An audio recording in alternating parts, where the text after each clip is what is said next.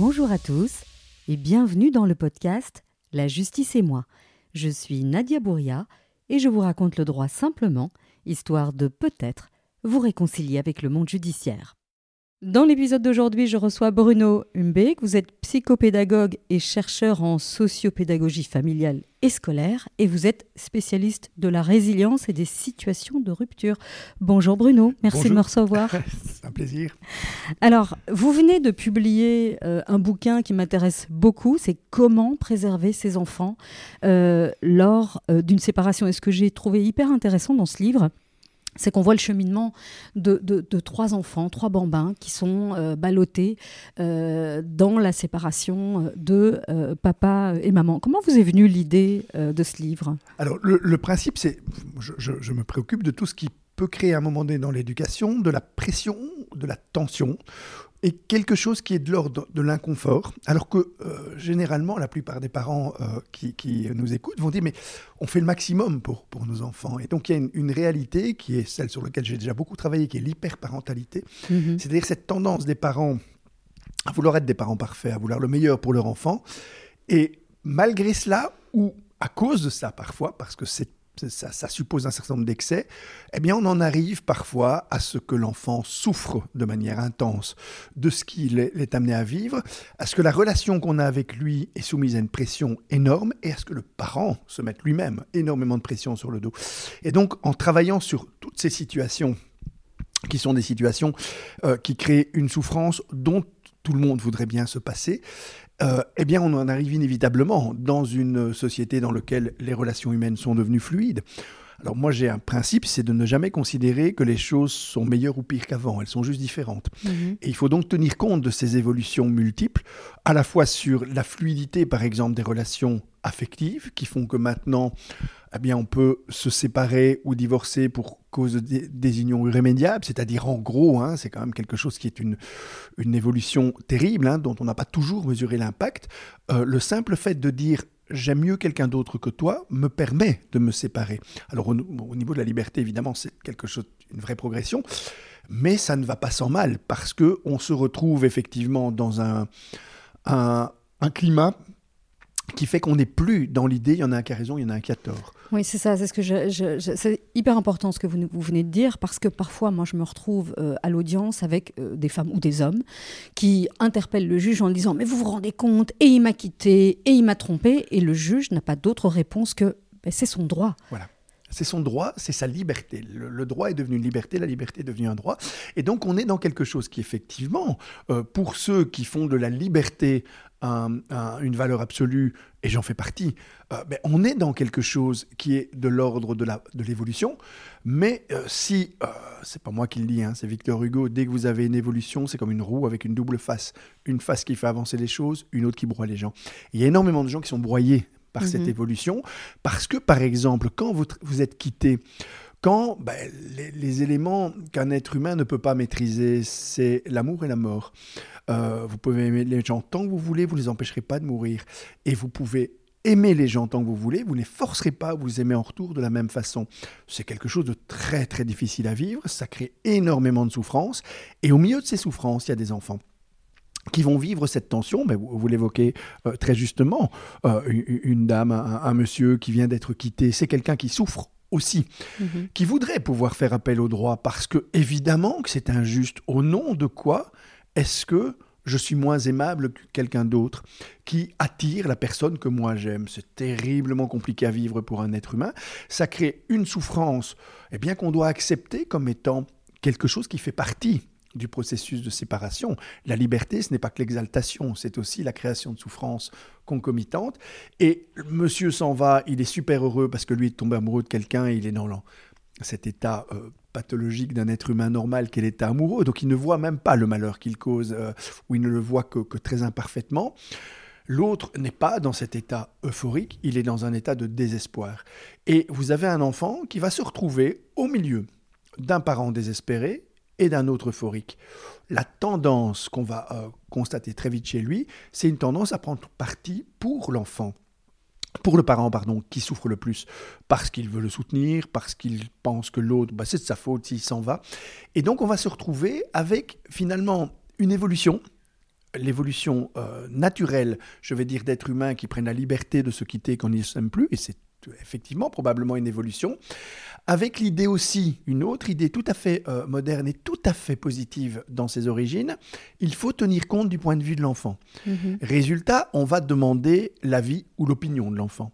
Et parfois, on va le mettre dans une position terriblement inconfortable parce qu'il est face à des adultes dont il ne comprend pas forcément les mécanismes. Alors quand vous parlez de, de demander euh, l'avis de l'enfant, est-ce que vous parlez du juge qui euh, écoute l'enfant ou est-ce que c'est les parents qui vont poser la question de est-ce que tu préfères papa ou maman ou est-ce que tu veux aller? Alors vous posez la question la pire qu'on puisse jamais poser. Et, et on l'a tous entendu à un moment donné. Tu préfères ton papa ou ta maman? Ouais. Euh, des, des- des grands-parents un, un peu indélicats qui posent ce type de questions, avec des enfants qui cherchent à s'en sortir avec des formules toutes faites, toutes faites du style j'aime bien les deux, mais qui savent très bien effectivement que je préfère papa pour ça et je préfère maman pour ça, et que la préférence, c'est une forme d'affection euh, qui n'est pas euh, binaire, c'est... euh, les enfants vivent la préférence quand vous êtes dans une famille, dans une fratrie l'en- tout l'enjeu des parents, ce ne sera pas de dire je vous aime tous, mais toi je te préfère pour ça, toi je te préfère pour ça, toi je te préfère pour ça,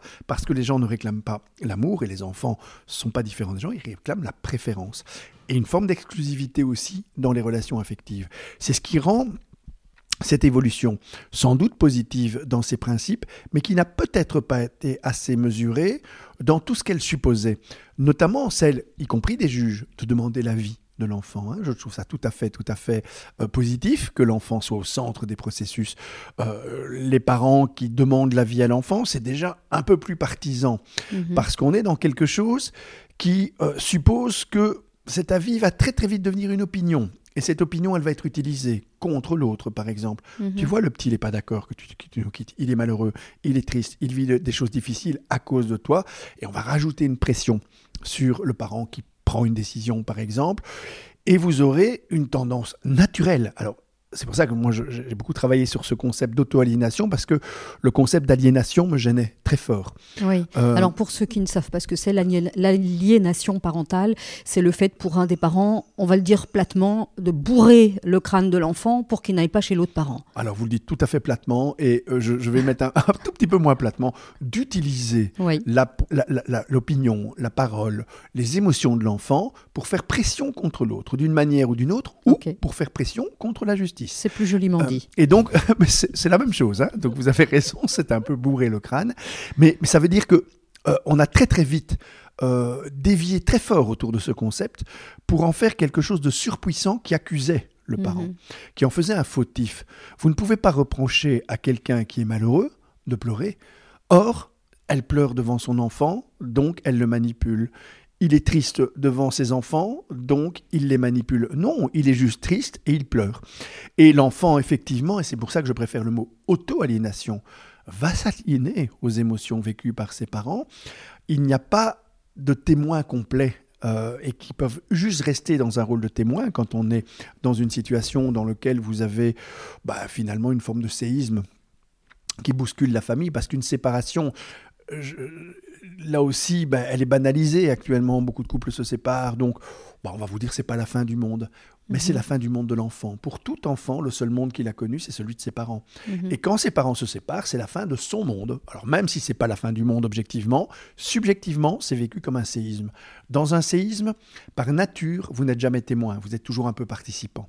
Mhm. Euh, et si vous êtes témoin du séisme, mais que vous êtes au cœur du volcan, bah, évidemment, vous participez d'une manière ou d'une autre à la façon dont euh, ce- ce- cette éruption se provoque. Et donc, vous avez très vite chez un enfant, très tôt dans son développement, c'est pour ça que j'ai pris trois enfants d'âges différents, parce que aucun n'est tout à fait à l'abri de ces mécanismes qui font qu'on se lie finalement à, euh, à des événements qui nous concernent évidemment au premier plan, mais qui ne Mhm. devraient pas nous impliquer. Un enfant est concerné par la séparation de ses parents. Évidemment qu'il va vivre des choses différentes. Alors là aussi, sur ce plan-là, ben, j'essaie dans le livre de, de- de s- bien séparer les choses entre ce qui est objectif, ton confort, comment est-ce que l'école va s'organiser, ta chambre, ta maison, etc., qui là, effectivement, euh, suppose qu'on demande l'avis et l'opinion de l'enfant parce qu'on est dans la mise en place objective d'un- tour de, de garde, par exemple, pas le côté, je vais dire ton avis sur tout ça, qu'est-ce que tu penses, comment tu penses les choses, comment tu vois les choses, comment tu ressens les choses, avec tout ce que ça euh, induit chez l'enfant comme mécanisme qui fait que si mon parent souffre, j'ajoute encore de la souffrance à ce qu'il est en train de vivre, je ne peux pas le faire. Euh, donc si, je vous comprends bien, euh, le fait d'impliquer l'enfant euh, outre mesure, ça crée chez lui une situation d'inconfort qui fait que à un moment donné, il va se dire je vais, vous m'arrêtez si je me trompe, je vais prendre le parti de ma maman, par exemple, parce qu'elle souffre le plus et que je la vois pleurer.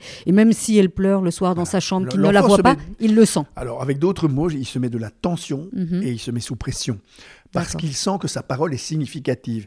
Et évidemment que ça part d'un tout à fait euh, bon sentiment, mais l'enfer est pavé de bonnes intentions, de mhm. considérer que la parole de l'enfant doit être significative et de tenir compte de son point de vue. Alors tenir compte de son point de vue veut effectivement dire on ne va pas, par exemple, se bagarrer en, séparant le temps de l'enfant comme on, sépare, comme on partage un gâteau. Mhm. Euh, là, les parents doivent comprendre ça, l'intérêt de l'enfant qui est au centre.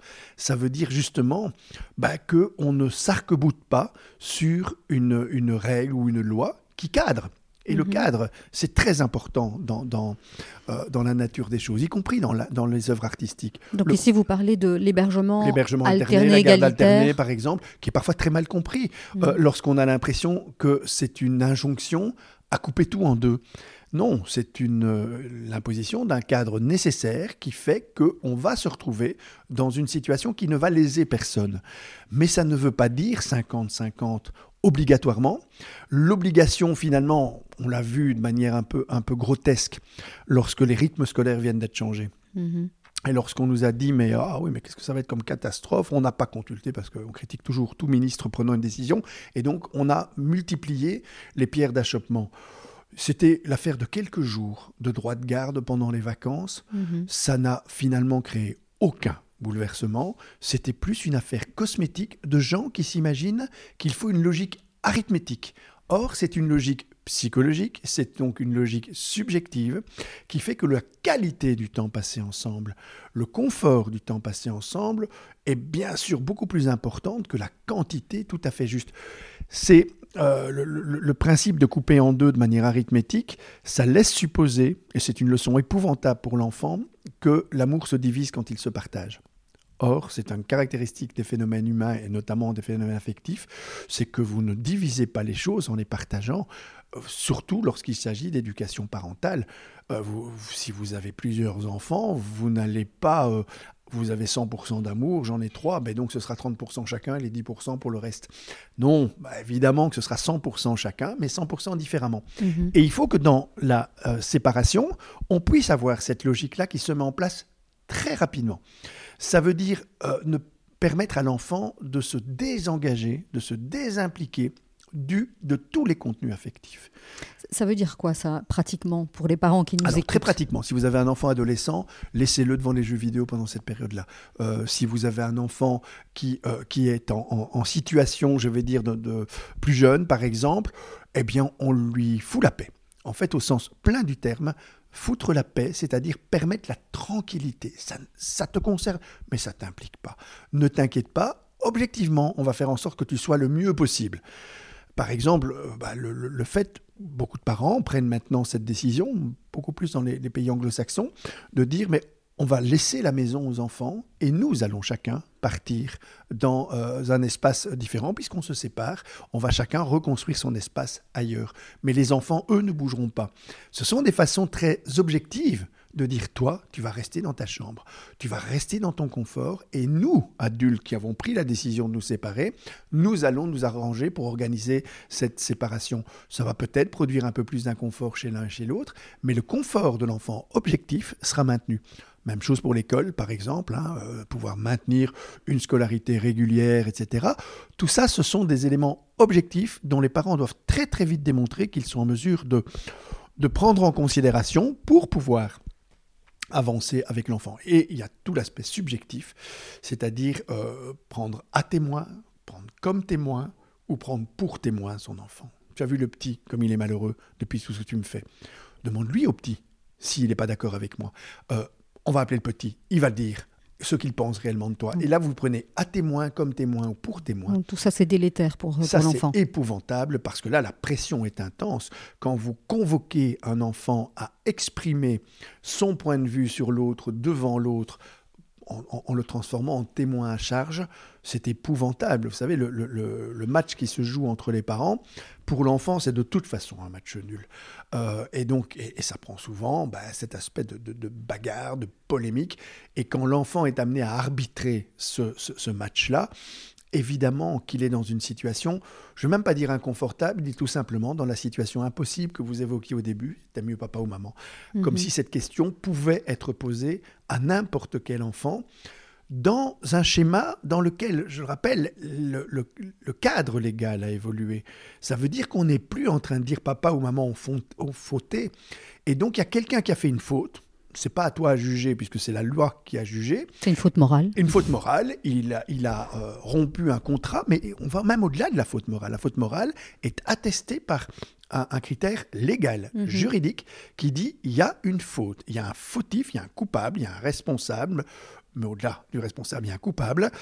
Et lui a perdu ses droits, donc tu restes avec moi. C'est c'est évidemment épouvantable d'un point de vue euh, des libertés, en point de vue des, des- des relations affectives.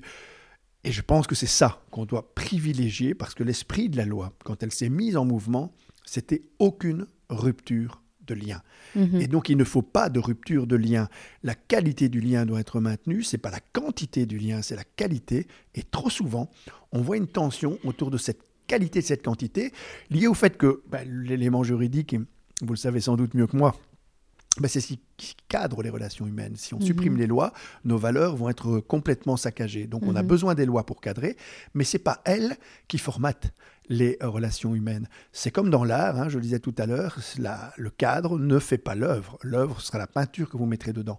Sans cadre, il n'y a probablement pas d'œuvre. Il faut un support, il faut euh, même une, des WC publics peuvent devenir une œuvre d'art, hein, comme Ducamp l'a Mhm. montré, simplement quand vous mettez un cadre. Eh bien, le juridique, c'est ça. Le juridique, c'est ce qui va donner un cadre. Et moi, ce que j'ai comme souci par rapport à, cette loi, bah, c'est que les gens qui font mon métier, les psychologues, les pédagogues, ont été très, très peu consultés par rapport à la mise en mouvement de cette loi.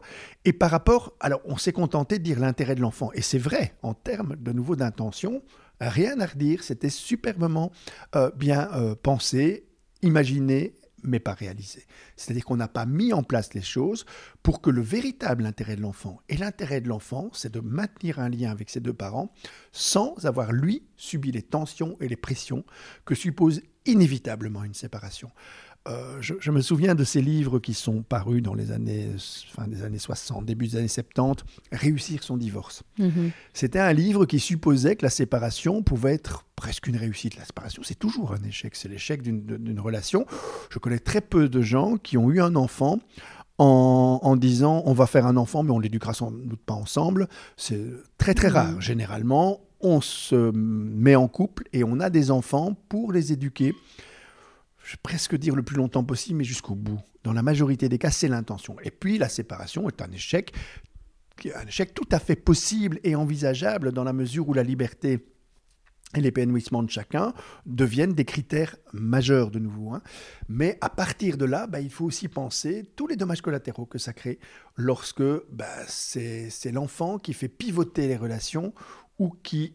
Vous savez, les, enfants sont sensibles beaucoup plus que les adultes aux ambiances, aux Oui. atmosphères familiales. Oui. Euh, beaucoup plus que les adultes, ils perçoivent des choses qui ne se disent pas, qui ne s'expliquent pas, qu'ils vont juste ressentir, et puis ils vont éventuellement les développer plus tard, pas en les comprenant, mais en les revivant.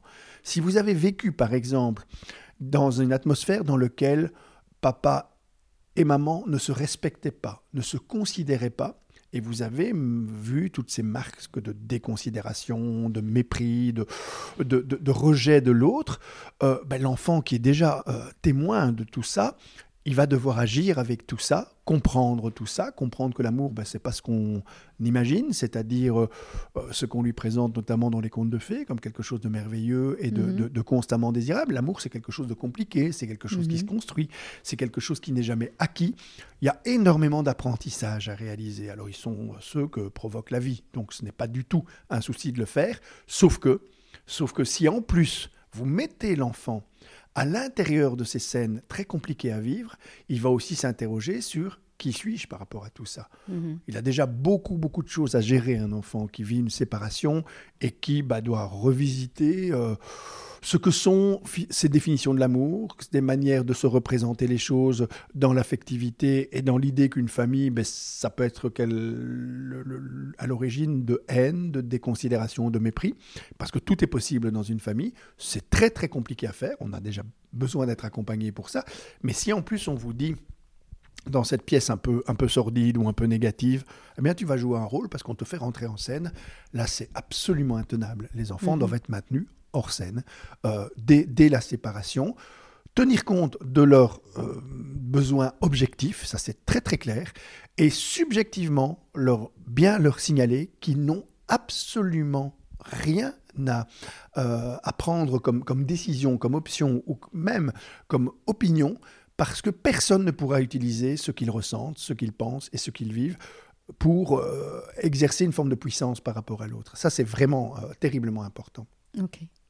Je voudrais revenir sur le concept d'auto-aliénation. Alors on a bien compris, vous m'arrêtez si je, si je n'ai pas bien compris, donc euh, que c'est euh, le fait d'être dans cette ambiance où maman ou papa n'est pas bien, pleure, que l'enfant, vous l'avez expliqué tout à l'heure, ressent les choses, même si elles ne sont pas dites, il sent cette tension. Et donc il va euh, prendre position pour un parent, le plus souvent le plus malheureux, Comment est-ce que ça se manifeste dans le quotidien? Qu'est-ce que l'enfant va dire? Comment va-t-il se comporter? Il y, a des tas de stratégies qui sont mises en place par le parent qui souffre, euh, qui, ne le fait pas exprès. Hein, de nouveau, c'est pas de l'aliénation, mhm. mais par exemple, on va arrêter de nommer l'autre. On va dire l'autre, euh, celui-là ou celle-là. Ou utiliser des noms d'oiseaux. Vous aurez, vous aurez une, tendance aussi, parce que vous n'avez rien à vous reprocher quand quelqu'un vous quitte, ou vous pensez euh, effectivement que moralement vous n'avez rien à vous, reprocher, à vous considérer comme un parent contre vertu et à diaboliser l'autre. Ce sont toutes des, des, micro-stratégies qui ont longtemps été prises en compte par ceux qui pensaient que l'aliénation parentale était quelque chose de conscient et de volontaire mhm. pour dire, mais voilà, regardez. Et quand on est avocat, ben, on va tout chercher à charge ou à décharge. Et donc tous ces éléments qui sont des éléments naturels lorsque on vit une souffrance, que quelqu'un est à nos yeux devenu innommable. Eh ben, on va plus le nommer parce qu'il est devenu innommable. Mhm. Parce que dès qu'on le nomme, vous savez, même les héroïnomanes le savent, hein, lorsqu'ils sont en sevrage, ils évitent d'utiliser le mot héroïne parce qu'ils mhm. savent qu'il risque de replonger. L'inconscient ne connaît pas de négatif. Et donc, quand vous nommez quelque chose, vous le reconvoquez dans votre tête. Donc, on ne nomme plus. Être un parangon de vertu, ben, c'est ce qu'on ce qu'on essaye de, de se donner comme prérogative lorsque ben vous, êtes, euh, vous, êtes lésé dans, dans, une situation, au moins j'ai rien à me reprocher. Et donc c'est une posture aussi naturelle de la personne qui, qui est lésée dans une relation, c'est de considérer que l'autre est diabolique et que mhm. vous, vous êtes un paragon de vertu. La, tendance aussi à dire, euh, euh, et c'est pour ça qu'on doit être très attentif à ça, à répéter les mêmes phrases. Tu te rends compte de ce qu'il m'a dit? Et on va répéter, tu te rends compte de ce qu'il m'a fait, et on va le répéter tellement de fois que l'enfant aura l'impression eh bien que plein de choses ont été faites. En réalité, c'est la même chose répétée plein de fois. Parce qu'en fait, l'enfant ne, parfois n'a pas le, sens de, de je dirais que personne ne l'a. Personne ne l'a. Si, si, si, je commence à surnommer quelqu'un ou à ne plus le nommer, si j'en fais un être diabolique et que moi-même, je, me, je, je fais de moi quelqu'un qui n'a strictement rien à se reprocher, si je vous dis en permanence, je vous rappelle la même scène, mais en modifiant un tout petit peu mhm. la narration, vous aurez l'impression que la personne qui s'est comportée avec moi s'est comportée de manière odieuse. Je vais aussi décontextualiser un certain nombre de phrases. Ce ne sont pas des stratégies volontaires de nouveau, mhm. mais l'enfant qui entend ça aura une tendance, effectivement, dans ses micro-comportements. Et j'ai pris expressément trois enfants parce que à des âges différents, on va parfois l'exprimer de façon différente. Un tout petit bébé va se montrer parfois très difficile parce que bah, la rupture des soins, la rupture euh, de l'atmosphère positive vécue par exemple avec la maman, hein, on sait que pour euh, les tout petits, c'est plus facile pour l'enfant de vivre quelque chose qui est de l'ordre de la continuité. Pour, qu'on comprenne bien, quand vous dites la rupture de lien, donc chez un, bébé ou un enfant très jeune, l'alternance, donc le fait de quitter maman pour retrouver papa pour deux, trois, quatre jours, c'est vécu comme un abandon. Tout à C'est vécu comme une rupture de, soins et rupture de lien, puisque le tout petit bébé ne fait pas la différence entre les, soins et le lien. Le lien est relié au lien. Et donc, il reçoit effectivement ces soins de la maman notamment.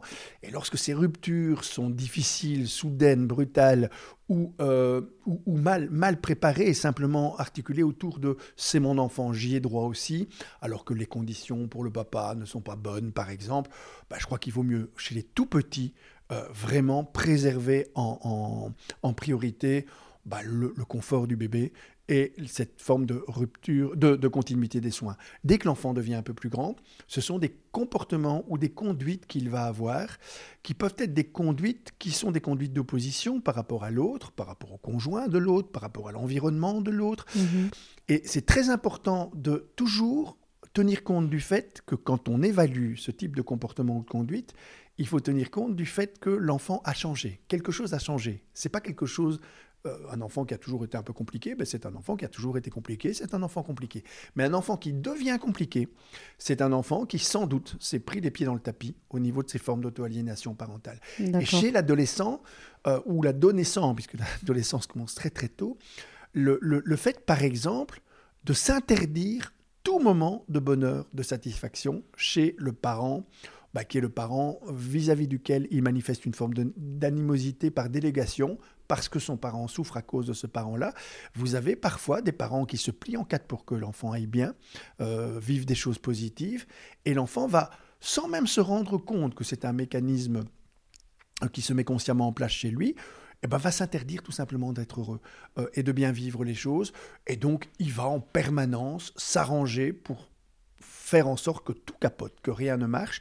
Et donc, vous avez des situations qui deviennent très compliquées à vivre. Mais ce qui est important, c'est de se dire qu'est-ce qui change quand on veut vérifier si un enfant, de nouveau, est, coincé dans ces formes de loyauté invisible que suppose l'autoliénation parentale.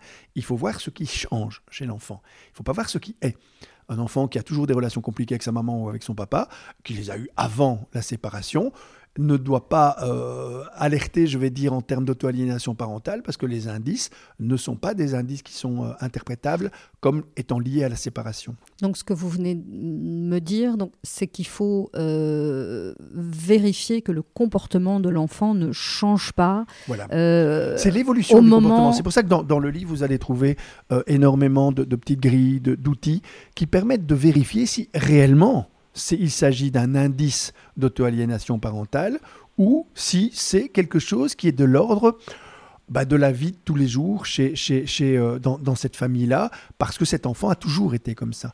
Euh, très souvent, je vois dans, dans, les tribunaux ou ailleurs qu'on prend des, des, des, euh, des exemples qui aurait très bien pu être pris bien avant la séparation mhm. et même dans les moments où toute la famille euh, euh, fonctionnait bien. Ce qui est important, c'est l'évolution, comment les choses ont, ont évolué. Qu'est-ce qu'un parent peut mettre en place pour éviter ce genre de, de, situation où, en fait, involontairement, il place l'enfant dans, dans une situation de conflit de loyauté. Ce qui est tout à fait important, c'est de permettre la mise à l'écart de l'enfant par lui-même. L'enfant veut être mis à l'écart. Euh, cette forme d'intranquillité permanente que suppose, parce qu'un divorce, une séparation, c'est pas, ça ne vient pas en un jour, ça se prépare sur un terrain qui est celui de l'intranquillité familiale, euh, et l'enfant veut être aux abris. Je, le dis souvent, mais de façon un, peu euh, sous forme de boutade, mais laissez-les jouer aux jeux vidéo dans ces moments-là. Laissez-les se, réfugier dans leurs espaces de construction alternatifs, qui sont des, espaces apaisés. Le droit à la tranquillité, le droit à la paix, le droit à se sentir en dehors du conflit, mais clairement en dehors.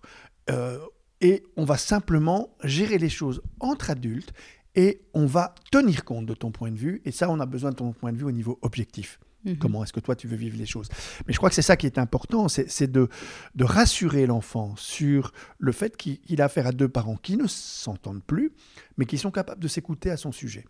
Et ça, c'est vraiment important. C'est-à-dire, par rapport à ce que tu vis, on va pas se battre.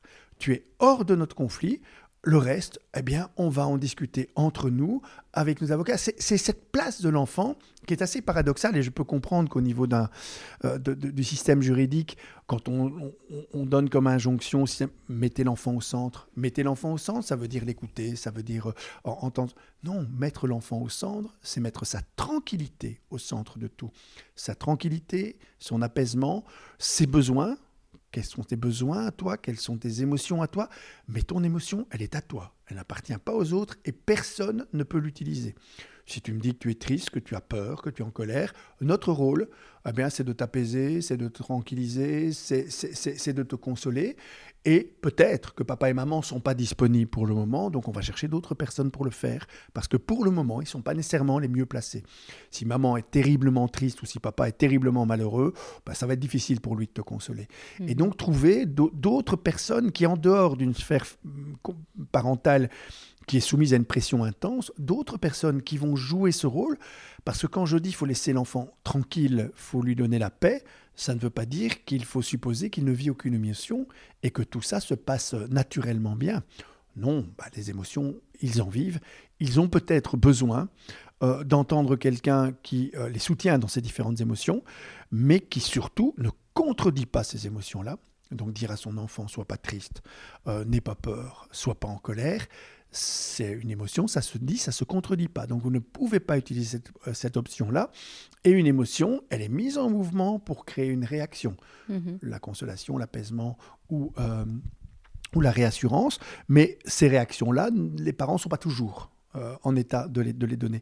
Et donc, il faut pouvoir le réaliser de cette manière. La même chose au niveau des besoins psychosociaux de l'enfant, ses besoins affectifs, ses besoins cognitifs, le besoin de continuer à faire des choses, par exemple. Oui, et euh, ça, m'interpelle ce que vous venez de dire parce que euh, effectivement les enfants ont des émotions et parfois, moi je le constate dans mes dossiers, la maman va surinvestir ses émotions et le papa va être beaucoup plus détaché et évidemment elle va pointer du doigt euh, un père qui ne passez-moi l'expression, ne sait pas s'occuper d'un enfant. Quel est votre regard sur, sur, ce genre de situation qu'on croise tous les jours Déjà, je, je changerais un mot s'occuper ou se préoccuper, c'est très différent. Mhm. On ne demande pas aux parents de s'occuper full-time de leurs enfants, mais de s'en préoccuper de manière continue. Ça veut dire que tes émotions m'intéressent. Mhm. Tes émotions, je, les prends en considération parce qu'évidemment que euh, c'est le principe même de la proximité. Quand vous êtes proche de quelqu'un, ces émotions, vous risquez de les attraper par contagion. C'est pour ça mhm. d'ailleurs que si votre enfant, votre, votre meilleur ami, ou votre conjoint exprime une émotion, votre premier réflexe, ça va être d'essayer de la dénier. Ne sois pas si triste. Si votre meilleur ami vous dit qu'elle est triste, vous allez dans les quelques minutes qui suivent lui dire ne sois pas si triste euh, parce que tu as plein de raisons d'être heureux. Les raisons de ta tristesse sont pas aussi graves que tu l'imagines. On va tous le faire de cette manière-là parce qu'on craint tous effectivement D'être contaminé. D'être contaminé. Un professionnel ne craint pas d'être contaminé. Si vous lui dites que vous, êtes triste, il va vous dire vous êtes triste, vous avez bien raison, vous avez raison d'être triste, dites-moi pourquoi vous êtes triste. Les enfants ont besoin de contenants sur ce plan de ces émotions-là. Et ben, la maman qui dirait, mais monsieur s'en préoccupe pas, non, il s'en préoccupe, mais il ne se laisse pas contaminer. Et madame, peut-être effectivement que vous êtes tellement proche de lui pour le moment que vous ne faites plus la part des choses entre vos émotions et les siennes. Vous avez vos émotions, il a les siennes, et vos émotions m'intéressent tout autant que les siennes. Je crois que c'est ça qui est important. Mhm. Euh, pouvoir parler en, les émotions, on ne parle jamais qu'en je.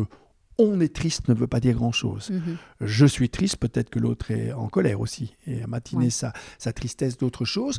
Et donc, toujours bien, et ça, je pense que c'est euh, ce que je vois trop peu euh, répandu, y compris dans les services de médiation, c'est des outils techniques qui permettent de faire en sorte que la parole des uns n'est pas contredite par les autres lorsqu'il s'agit d'émotions. Mhm. Une émotion n'appartient qu'à celui qui euh, l'évoque.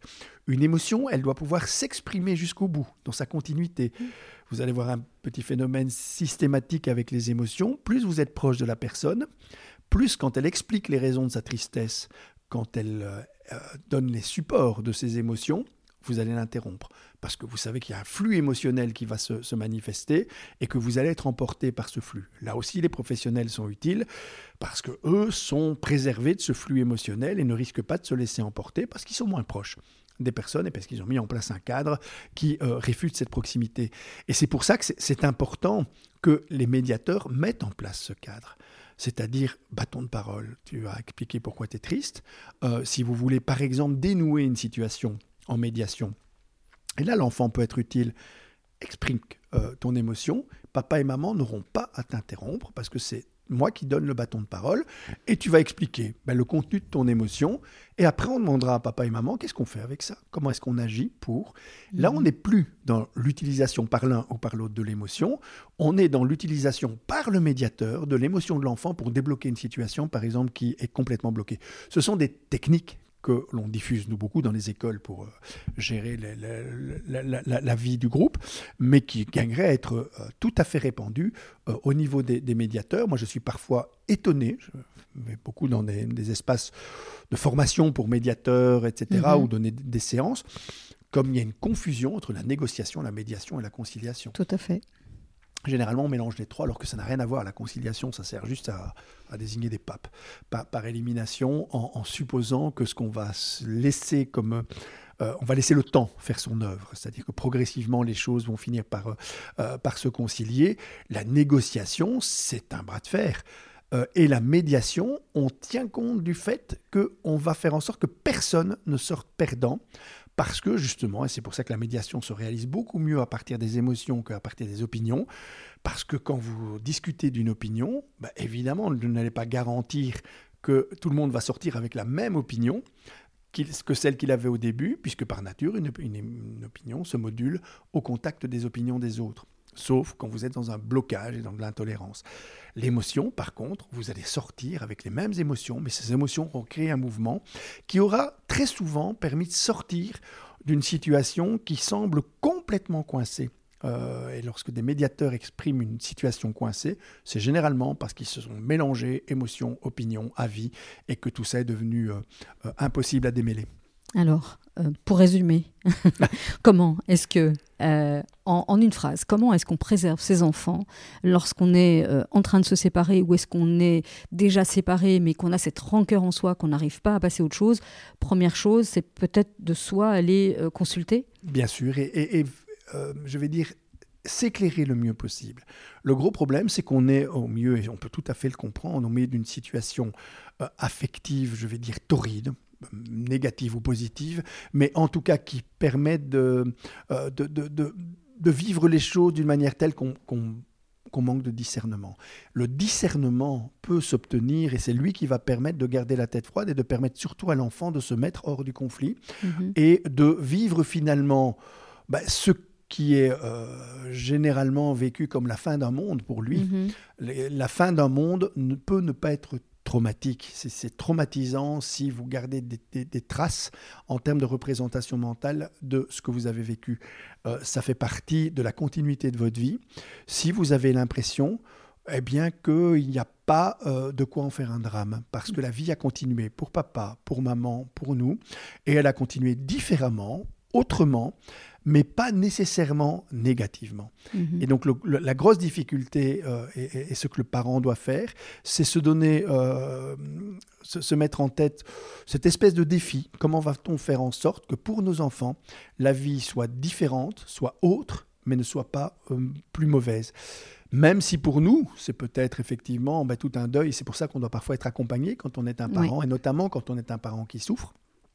On doit parfois être accompagné pour se donner la force de ce discernement, pour pouvoir agir avec toute la lucidité qui est généralement celle que l'on éprouve quand on vit une situation sereine.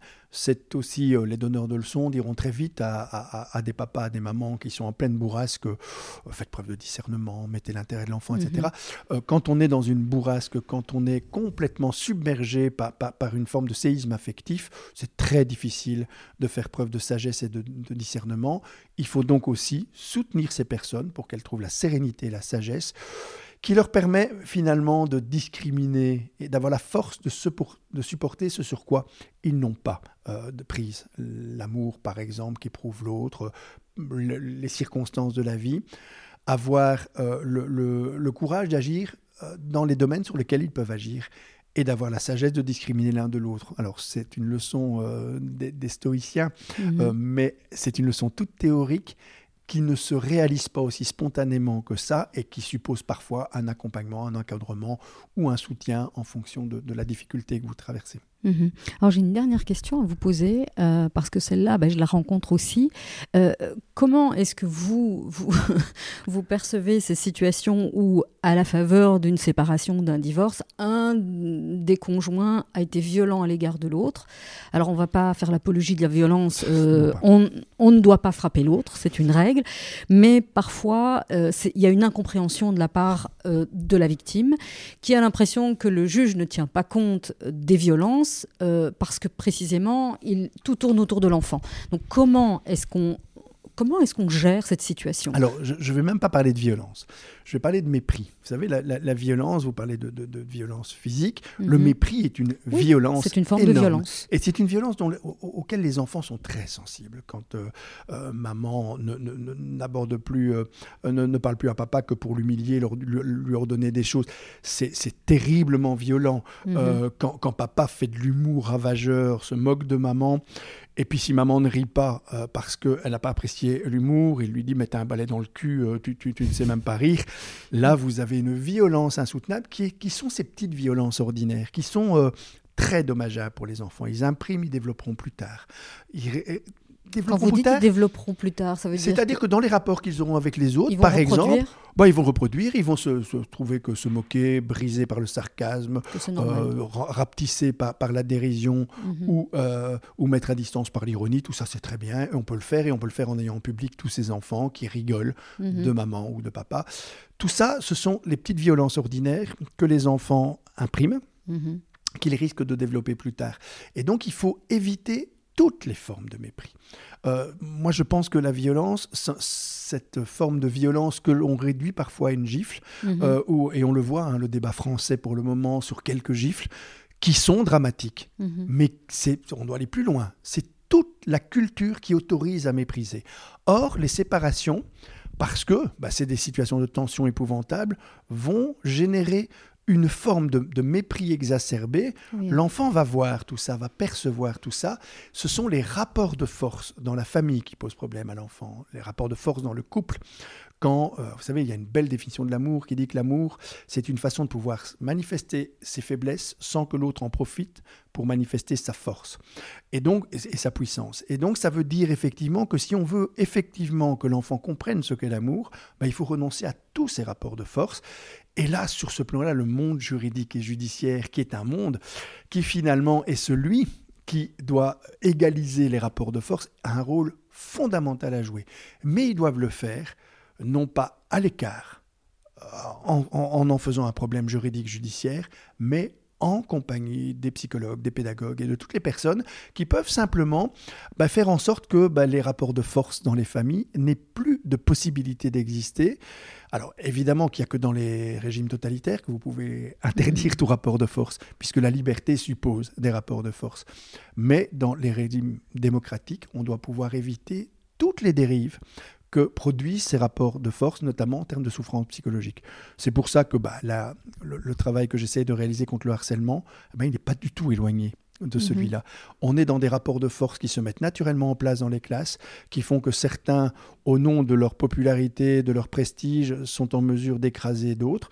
C'est la même chose, effectivement. On ne pouvait pas légiférer par rapport à ça. Vous ne pouvez pas mettre en place des lois qui interdisent de se moquer, mais vous pouvez mettre en place des procédures qui font que la moquerie devient impossible dans le groupe, parce que c'est le groupe qui en fait une norme de dysfonctionnement social. Eh bien, c'est la même chose qu'on doit pouvoir réaliser à l'intérieur des systèmes familiaux, de façon à ce que ben, là où la loi ne peut pas intervenir parce qu'on a affaire à des normes, on puisse travailler sur la prise de parole des uns et des autres, qui soit une prise de parole non seulement libérée, mais surtout protégée. Moi, je me méfie très très fort de la libération de la parole si mhm. cette parole libérée n'est pas euh, en, second temps euh, complètement protégée. Merci Bruno Humbeck. Merci à vous. Je rappelle euh, votre livre qui est très utile pour les parents euh, qui se séparent. Ça, il y a plein de petits trucs, euh, des petites méthodes pour essayer de, bah, de, traverser, traverser, ça au mieux. Donc comment préserver ses enfants lors d'une séparation? C'est aux éditions Mango. Je mettrai bien sûr la référence en note de l'épisode. Merci. Merci à vous.